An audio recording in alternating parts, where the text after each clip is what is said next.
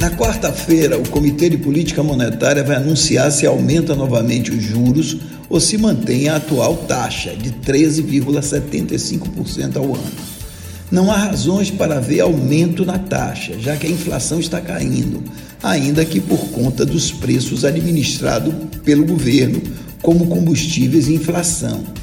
Mas também não haverá redução da taxa, porque a queda inflacionária está localizada e a taxa de juros só pode cair quando se verifica queda de preço em toda a economia. Se houver redução, será um movimento eleitoral. O mais provável é que a taxa de juros fique onde está, nos mesmos 13,75% ao ano.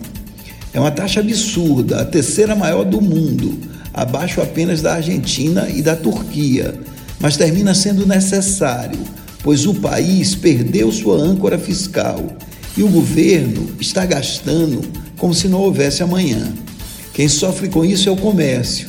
Na Bahia, as vendas caíram 6,5% do segundo trimestre do ano. E os juros só poderão baixar quando a queda de preços se disseminar por toda a economia e quando passar a eleição e o presidente eleito disser o que vai fazer com o orçamento de 2023, que está todo estropiado, e também com a questão fiscal.